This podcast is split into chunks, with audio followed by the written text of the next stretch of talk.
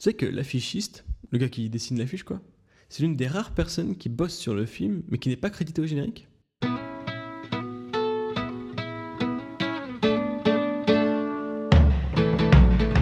Salut à toi auditeur gourmand de savoir cinématographique, bienvenue dans le premier hors-série de Pictures consacré à un monstre de l'affiche de film, Drew Struzan.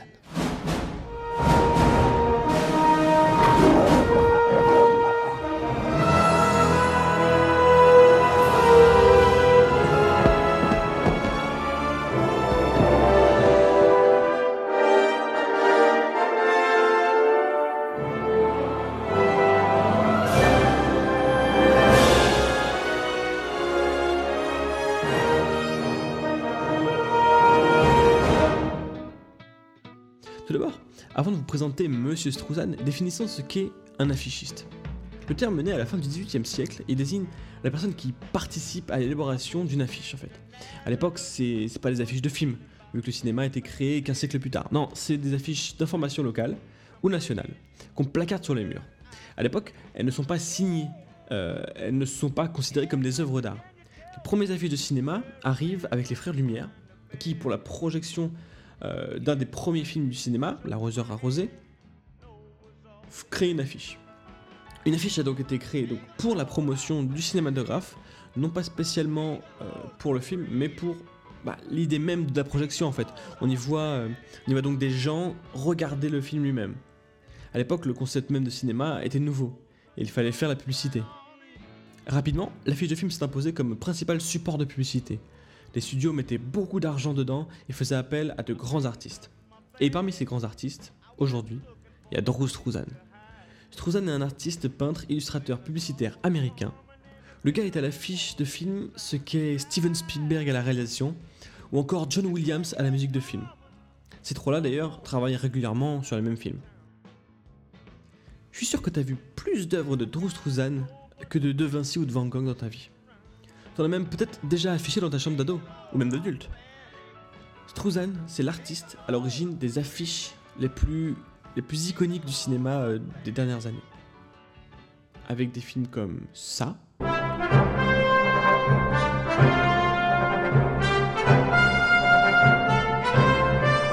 Mais aussi ça.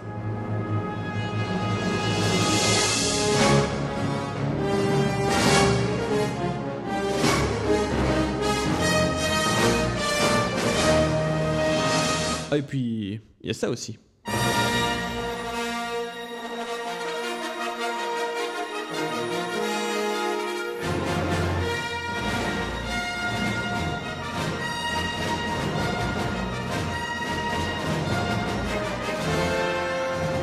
Et puis ça.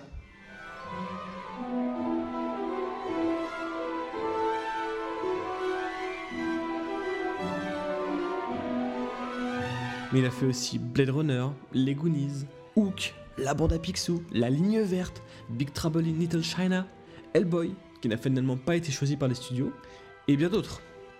Alors pour Star Wars et Indiana Jones, il n'a pas fait les premières versions des affiches, mais il a fini par les refaire euh, ultérieurement après. Voilà. Et puis dans les affiches que j'ai citées, parfois c'est la version US de l'affiche qui a été faite par Drew Struzan. Je pense par exemple à la ligne verte. Il faut, regarder la différence euh, US-France. Euh, l'affiche de Struzan est vraiment, vraiment incroyable et magnifique, vraiment divine quoi presque. Donc il représente à lui tout seul euh, les affiches des plus grandes sagas d'Hollywood. C'est le chouchou d'Hollywood, de Lucas ou de Spielberg. Mais commençons par le début. Il naît à Portland en 1947. Issu d'une famille assez pauvre, il se passionne pour le, dessin depuis tout petit. Euh, dans l'adolescence, il n'a pas vraiment le moyen de se payer de grandes études et, euh, suit des cours discrètement, se faisant virer régulièrement. Il rencontre aussi sa femme, la première année de ses études, et aura un fils quelques mois plus tard. Il réussit donc à se payer des cours et finit diplômé avec les honneurs.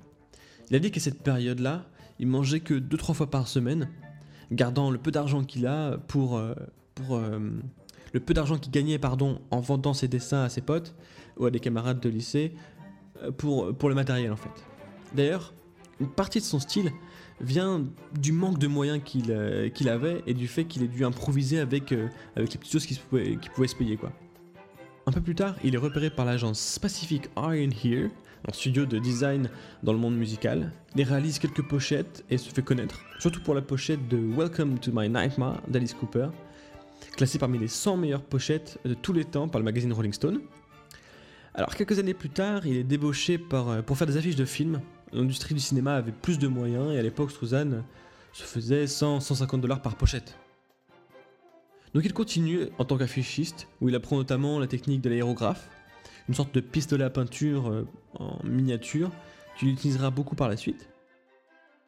Il va apprendre aussi le business, après s'être fait avoir par euh, des associés, un père et son fils, qui lui ont pris beaucoup de ses œuvres, qui ont volé presque beaucoup de ses œuvres originales, en fait presque une centaine d'œuvres originales, et beaucoup d'argent.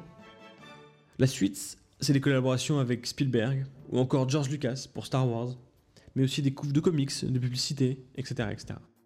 Dans les années 2000, les logiciels de retouche comme Photoshop font leur apparition, et il va être pas mal affecté par le déclin des affiches traditionnellement illustrées. Alors il continue tout de même le boulot avec des affiches pour Hellboy et le premier Harry Potter, mais les studios vont ensuite euh, vite se pencher vers le numérique.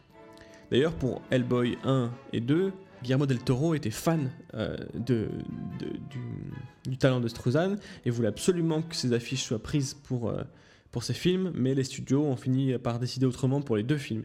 Et à chaque fois, il a voulu quand même qu'il fasse ses affiches parce que lui était fan et donc il a pu les vendre après, enfin les mettre après comme bonus poster pour, pour des, comment dire, des DVD bonus, etc. Et Harry Potter, pareil, ils avaient commencé à bosser sur les autres, mais finalement son travail n'a pas été retenu. Officiellement, il a arrêté de travailler en 2008, mais il continue de dessiner de très rares occasions. Par exemple, il refait des visuels pour des films, il a fait un visuel promotionnel pour le dernier pour Star Wars 7 ou le dernier Indiana Jones. Et puis euh, il finit par, en fait, aujourd'hui, il peint euh, dans son studio, dans son petit studio à l'arrière de sa maison. Il peint pour lui, il peint des œuvres qui qui décide lui-même et euh, il peint sa famille, il peint des. voilà, c'est assez particulier. Je pourrais mettre quelques photos sur Twitter de ce qu'il peint aujourd'hui. Voilà. Alors, le style de Struzan, déjà ça se voit beaucoup. Hein. Il suffit de regarder ses œuvres, on, repère les techniques, on repère euh, sa patte. Il a une patte très particulière qu'on reconnaît tout de suite. Donc pour la technique, Struzan va, pas mal évoluer en plus au fil des années et des artistes qu'il va rencontrer, mais son style mélange plusieurs techniques, comme l'aérographe donc, qu'on a vu tout à l'heure, la peinture acrylique, la peinture à l'huile ou les crayons de couleur avec laquelle souvent il met la touche finale. Alors il travaille toujours à l'échelle 1-1, donc euh, directement sur le format de l'affiche en fait. Avec les photos euh, des scènes, les photos issues du film, des photos des personnages du film, et parfois même euh, lui ou un membre de sa, famille. Je pense à notamment Retour vers le futur où ils avaient fait un shooting avec Michael J. Fox qui n'a pas donné de bons résultats. Il a fini par faire faire la pause à sa femme en regardant sa montre pour, pour, redessiner finalement le poster qui donnera le poster final. Alors, deuxième anecdote, toujours sur ce même shooting. Donc, Struzan jouait un petit peu les directeurs artistiques pour une des premières fois de, sa carrière euh, pour le shooting. Donc, il donnait les instructions aux acteurs, etc. il avait un petit peu peur de les énerver parce que bah, lui était personne à l'époque et, et, il avait devant lui des grands acteurs. Et d'un coup, pendant le shooting, Michael J. Fox dit stop Il va voir Struzan, un peu air sérieux, il le regarde comme ça. Et il dit T'es de Struzan? Et euh, le mec dit Oui.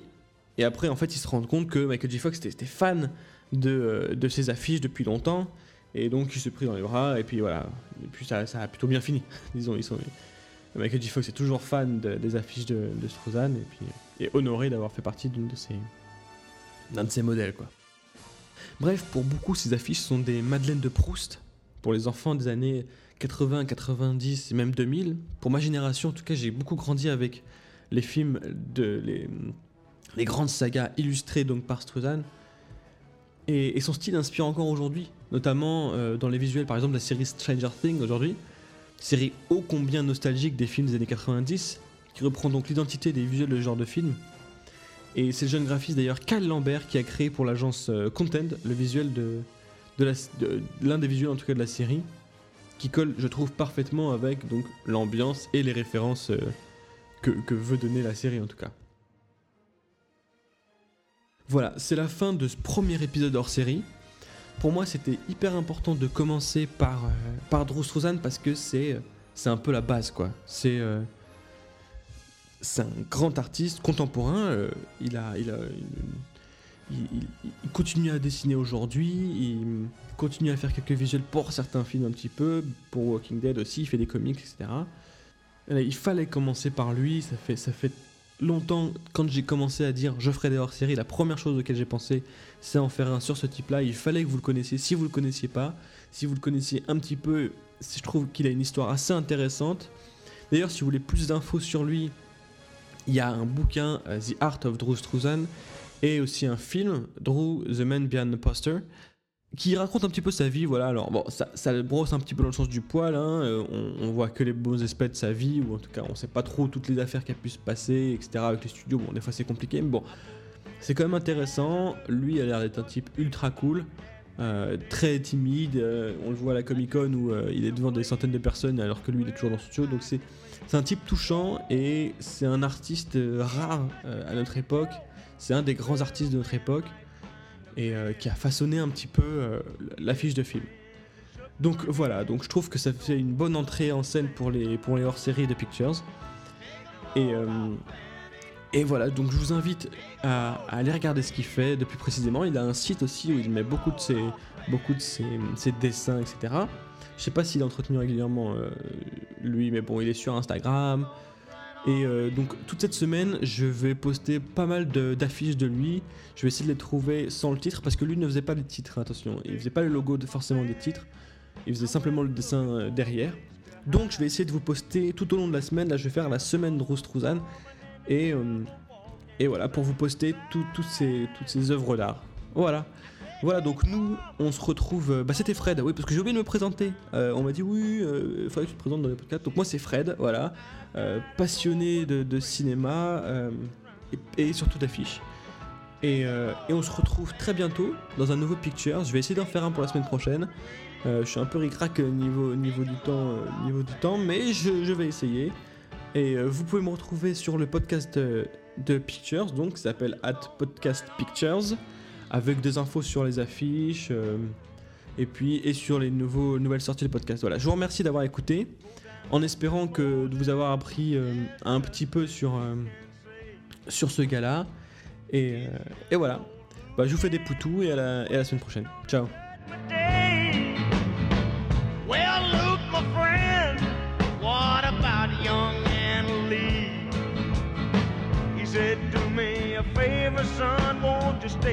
stay and keep Anna Lee company? Take a load off Fanny, take a load for free. Take a load off Fanny. And you put the load right on me. Right on